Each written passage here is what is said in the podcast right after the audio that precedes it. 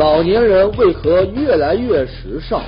生态食品是不是骗你没商量？为什么说欧洲人比咱想象的要更忙？更多精彩尽在本期《杂志天下》。观众朋友，大家好，欢迎收看《杂志天下》，我是廖杰，和你一起来关注正在流行的话题。节目开始，杂志封面最新一期《新民周刊》封面话题是时尚老年和他们的偶像。有人曾经说过这么一句话。当一个趋势无法改变的时候，最简单的选择啊，那就是忽视它。你比如变老啊，数据就显示，到二零三零年，我们国家老龄人口的比例呢，将可能超过百分之一十六。当然了，变化的不只是老年人的数量啊，这老年人的社会地位也在悄悄的改变。无处不在的欢乐的广场舞，还有豪掷千金买黄金的阔气的手笔，似乎呢正在向世人印证：老年人呐，已经不再是社会的配角了，他们也有属于自己的广阔舞台。这辛苦了大半辈子，总算等到了，又有时间，又有了钱，也算呢有能力来满足自己一些个愿望啊。很多老年人呢，便开始追逐他们当初的偶像啊。从濮存昕到这个陈道明，从蔡琴到费玉清，他们的一举手一投足啊，无不能引发那群中老年粉丝的狂热尖叫。像蔡琴、费玉清，他们的演唱会啊是办了一场又一场啊，老人们是一次又一次啊追着去捧场，创造着这个演出市场的票房不败神话。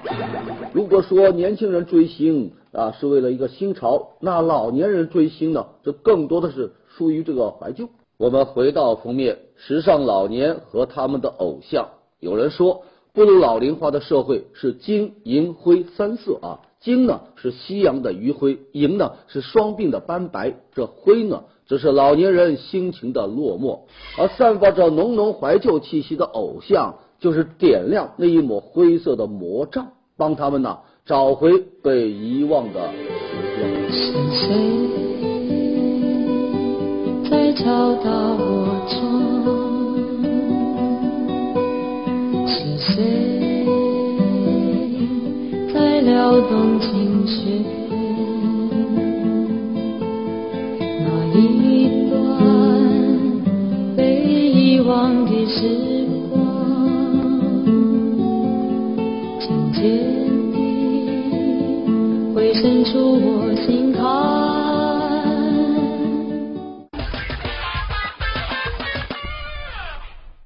接下来是中国新闻周刊文章标题：法官职业化的深圳破冰。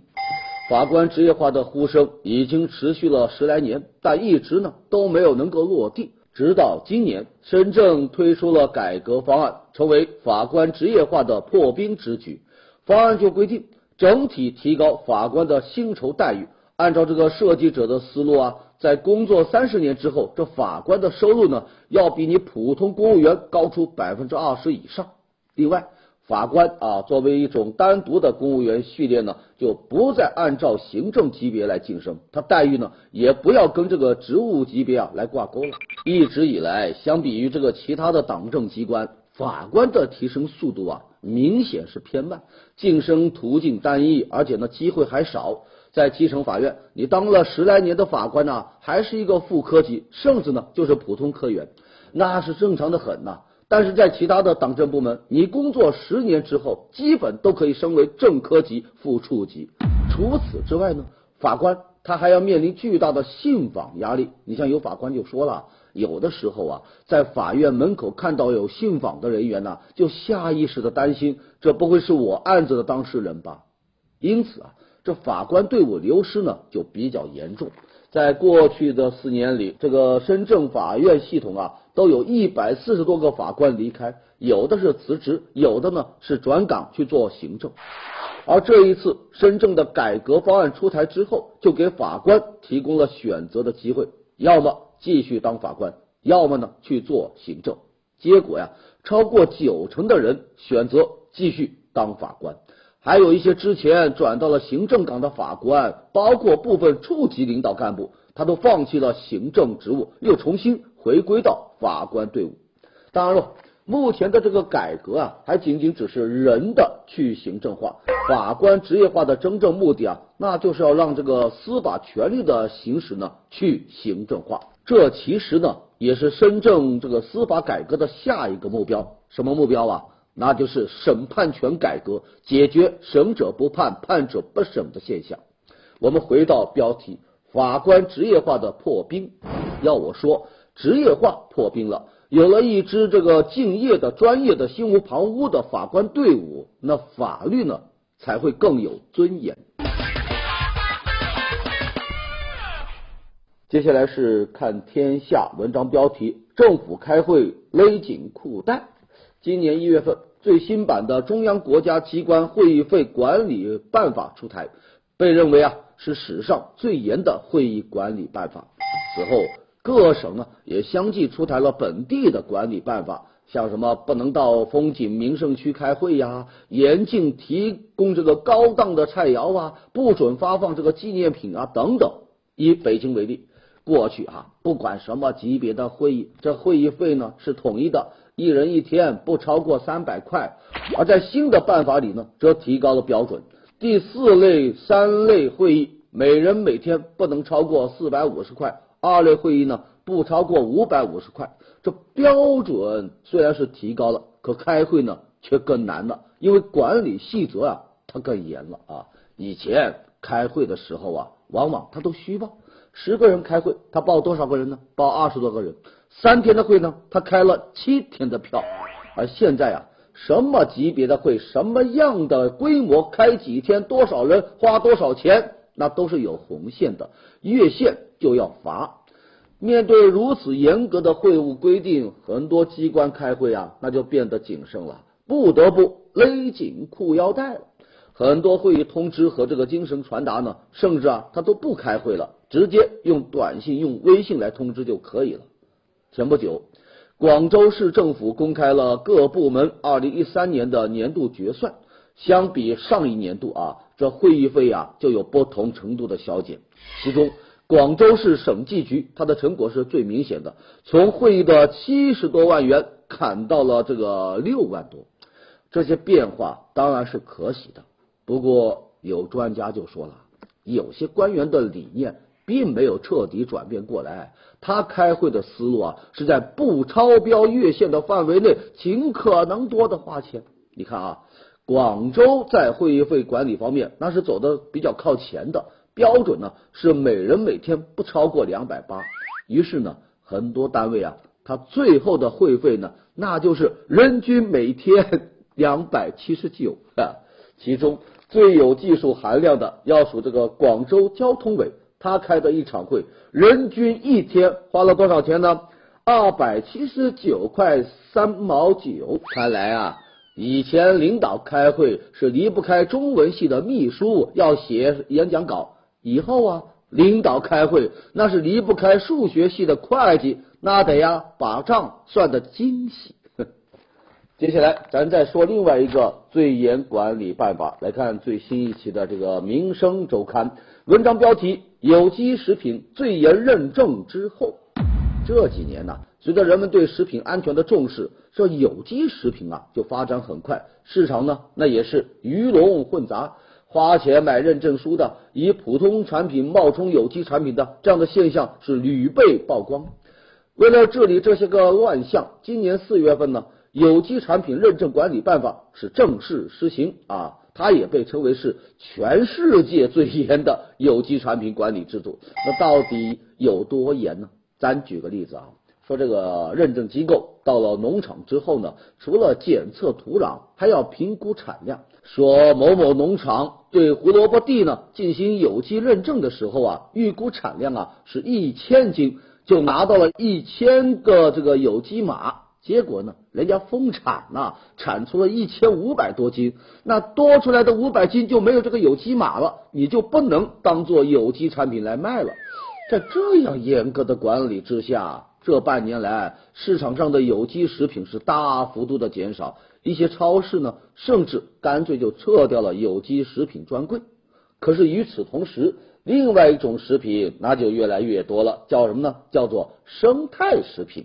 什么生态鸡蛋呐、生态大米呀、生态茄子等等，价格呢也是普通装的三四倍。那什么是生态食品呢？谁都说不清楚啊。目前我们国家食品分为三个等级：无公害食品、绿色食品，还有有机食品，并没有这个生态食品一说呀。哎，它呢是商家呀自己发明的。不少商家他原本就是做有机产品的，但因为你这个标准太严格了，他达不到有机的标准，于是呢就打了这一个聪明的擦边球，取了这么一个生态系列的名字。反正吧，消费者又不明白其中的门道。我们回到标题，有机食品最严认证之后，要我说呀，关上了最严的大门之后，咱也得提防某些商家的后门。好，接下来进入板块，杂志标题看天下，文章标题像关心余额宝一样关心养老金。余额宝年化收益率是多少呢？最少大概也有百分之四啊。那现在问题来了，假如给你一万个亿来做长线投资，你觉得年收益率应该是多少才比较合适呢？怎么也得超过余额宝吧？可现实啊，则是。我们国家的基本养老保险基金累计呢结存已经超过了三万亿，但平均的年收益率呢还不到百分之二。据中国社科院的一位专家测算啊，基本养老保险在过去二十年里的福利损失啊是高达一万多亿。那为什么会这样呢？一个重要的原因就是没有盘活用于投资。股市呢又不太靠谱，搞不好啊又是肉包子打狗一去无回，所以呢就只能存在银行里，有近四成还存的是活期，那收益自然就低得惨不忍睹。文章就说了，我们应该呀像关心余额宝一样去关心我们的养老金。没有民众的监督，养老金的保值增值，那就根本无从谈起。谁会比你自己更在乎你自己的利益呢？好，接下来是博客天下文章标题：如何帮首富幸福的撒钱？前不久啊，新晋首富马云呐。啊向媒体透露，在他成为首富的这一段时间以来，似乎呢过得并不太开心。要么是因为自家股票涨得太猛了，要么是担心他人的期望过高，要么是对未来忧虑太多。总之吧，被钱多给愁的。网友那是热情高涨啊，说这个首富大人您不开心，咱们可以帮你想办法撒钱呢，还纷纷建言献策。有的就建议你多买收藏品，囤一些个金银珠宝，保值那是杠杠的；有的就建议你去买手机公司啊、汽车公司啊、酒店什么的呀，大手笔往往会有一些大回报。还有不走寻常路的，就建议啊你多生孩子，到时候方便子承父业，发扬光大。当然了，有建议就有忠告，还有热心网友就提醒。千万别去投资那些个特效壮丽、场面唯美、剧情为负的国产电影，你赚不到钱不说，肯定是要赔个血本无归啊！您瞧瞧，帮首富撒钱，有钱就是这么任性。下一个，南都周刊文章标题：欧洲人其实比你想的要忙。说起这个欧洲人呢，尤其是法国人哈。很多人的印象就两个字：悠闲啊！上班的时间短，工作又清闲，每天不是在咖啡馆，就是在去咖啡馆的路上，仿佛全年都是假期啊！有人还曾经打趣的说：“如果你的合作伙伴是法国人，那就惨喽！春天他们在搞浪漫，夏天他们在这个沙滩呢晒日光浴，到了秋天想起来的话呢，可能还会回你几个短信邮件。”冬天他们又去过圣诞节了啊！你先别急着羡慕嫉妒恨。杂志呢就说了，人家欧洲人其实啊比咱想的呢要忙得多。以法国为例，当地人平均每周的工作时长啊也有四十多个小时，和咱们其实差不多。加班呢那也是常有的事，尤其是像律师那些个高强度的职业，每周的工作时长甚至会达到六十多个小时。看起来，人家欧洲人那也是不是在上班，就是在去加班的路上。好，欢迎回来。说这个前不久啊，某省铁路中等职业学校的一名学生在实习单位操作行车卸货的时候呢，不幸被倒下的货物压倒，最终因伤势过重抢救无效死亡。有数据啊，就显示，在我们国家，工矿企业每十万个职工的平均死亡率呢，有一点六个人；而在职业院校，每十万个实习生的平均死亡率呢，竟然能达到。四点六个人，职业院校实习事故死亡率为何会远超煤矿事故的死亡率呢？究其原因呢，一方面是很多学生的实习专业呢，大多都不对口。照理说啊，职业院校你培养的就应该是专业性比较强的技术人才，可是呢，很多职校学生到了实习的时候，他分配到的岗位和他所学的技术啊，压根就不沾边。就导致无法胜任实习岗位的工作，操作的失误率呢，那就大大的增加。这是一方面，另外一方面，异地实习的情况比较普遍啊。据统计，全国大约有百分之四十左右的职校实习生都是在这个异地来实习，人生地不熟，工作之余啊，难免出现岔子啊。这就使得很多实习生在交通啊、住宿啊、餐饮啊这些非岗位的环节也存在不安全的因素。你再加上很多职校对学生实习安全的教育管理呢，也流于形式。所谓的指导老师，他都没有深入到这个现场去进行指导，这就导致职业院校的学生实习的风险呢是居高不下。职业院校实习生死亡率高于煤矿事故。这本身就是职校教育的一场事故吧。我们来看最新一期的《看天下》文章标题：两个平行宇宙的买买买。刚过去不久的双十一购物节，再次创造了一个销售的传奇。仅仅用了三十八分钟二十八秒，它就突破了一百亿人民币的交易额。当天的总交易额呀，更是突破了五百七十个亿。几乎是震惊了宇宙啊！要知道哈，这个疯狂购物节啊，还称不上是咱们国家的专利。就在本周五，北美呢就将迎来他们一年一度的购物狂欢节，叫什么呢？黑色星期五。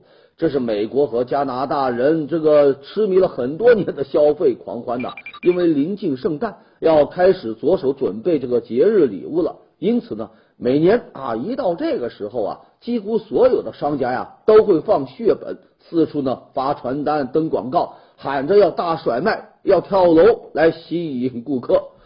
虽然说啊都是购物节，那细看呢还是有些差别。咱们的双十一是线上的狂欢，也就是几千万个人在同一时间的不同地点盯着同一个画面，点击各自的鼠标。可是呢。北美的黑色星期五啊，人家呀可都是拖家带口举家呀挤往各大商场，商场门口啊随处可见的是裹着毯子、打着地铺的购物者，还有不断吹着口哨的年轻人，还有维持秩序的安全人员，以及重金属乐队的助兴和鼓噪。那手里呢揣着这个纸质的促销广告和打折券的中年妇女，这样看起来呀。倒更像是真正意义上的集体消费和狂欢呢。不过要我说，无论是孤独者网购到手抽筋，还是在人群中狂欢着挤爆门，那其实啊，还是同一个世界，同一个口号，叫买买买。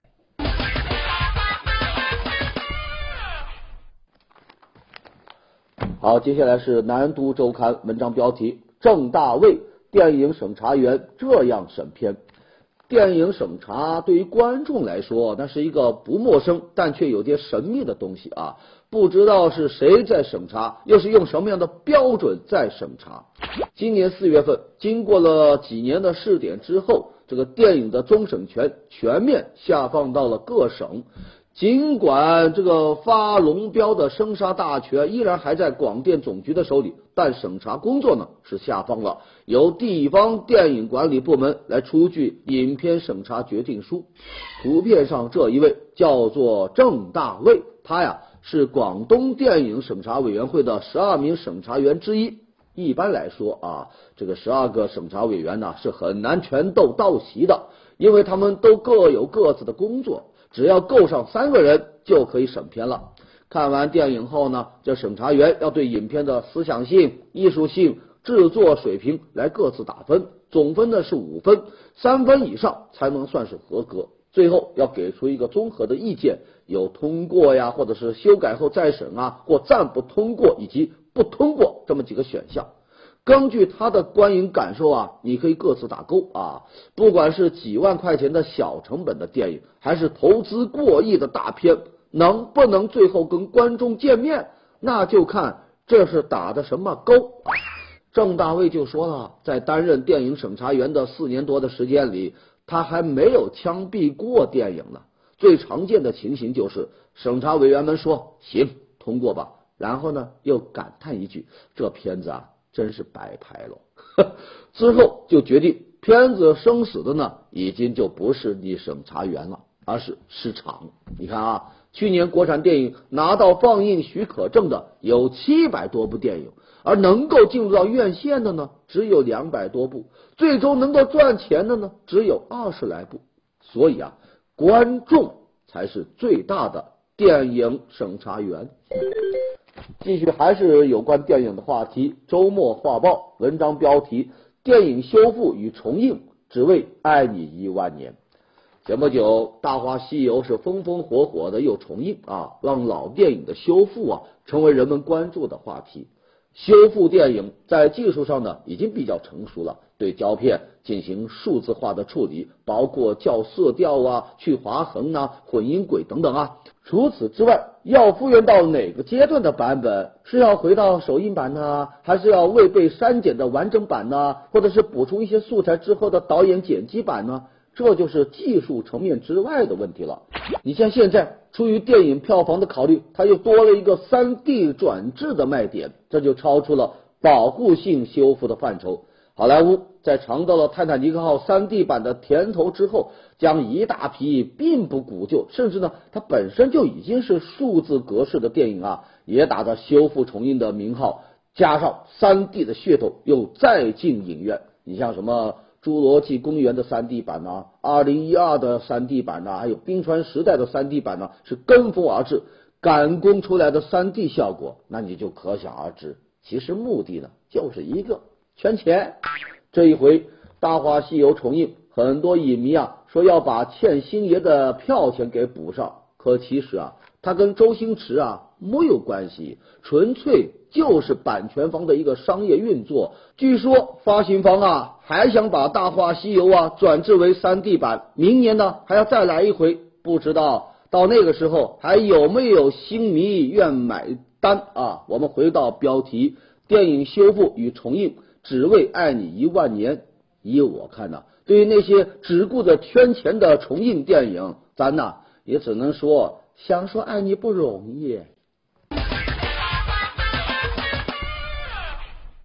来看最新一期的《新民周刊》文章标题：中国综艺少了一根原创筋啊！最近又一档来自韩国的明星真人秀节目引爆了收视热潮，在节目当中，大牌明星耍宝卖萌，你争我夺，完成任务啊，让观众呢是乐不可支，笑的是前仰后合。和前两年的洋快餐相比，最近的电视综艺呢，倒是多了几分泡菜炒年糕的味道。韩式真人秀是猛增了十多档啊，反响呢，甚至超过了从英美引进过来的节目，开始成为中国观众的新宠了。这也就意味着，继韩剧之后，韩娱又掀起了一阵寒流。韩式真人秀到咱们这为啥这么受欢迎呢？说起来啊。主要有两方面的原因啊，一呢是因为两国在这个文化上啊观念上呢比较接近，这说到底啊，综艺节目出售的呢还是价值观嘛。咱们自古啊就有重视家庭的传统，而韩国的节目呢恰好也比较看重人和人之间的关系，尤其是家庭关系，这就很容易被中国观众接受。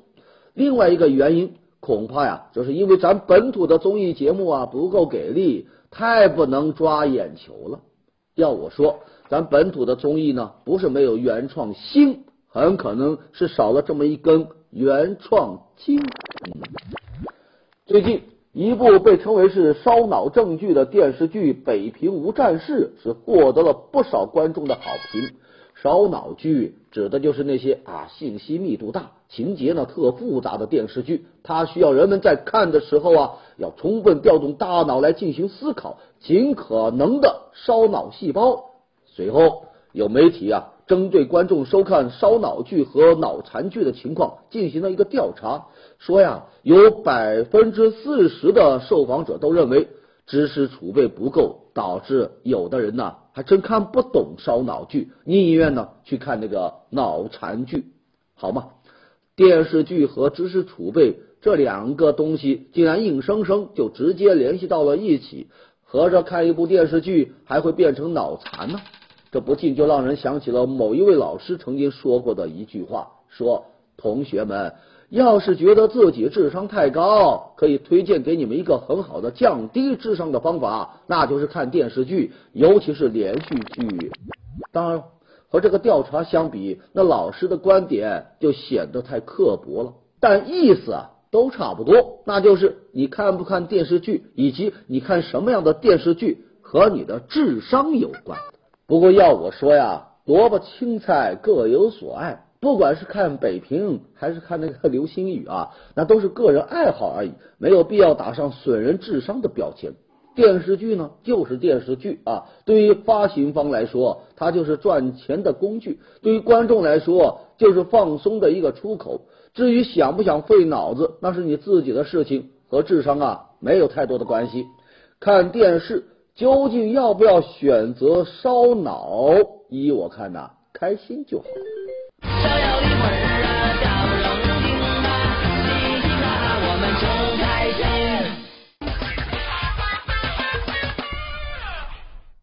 好，接下来是瞭望东方周刊，我们来介绍几个瑞词。第一个瑞词，神经喜剧。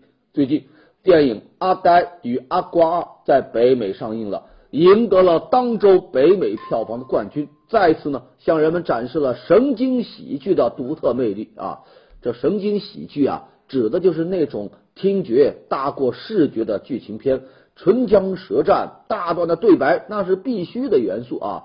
这一类电影的主角呢，几乎都有些个性格乖僻啊，行为古怪啊，也正是因此呢，就引出了一长串滑稽幽默的剧情。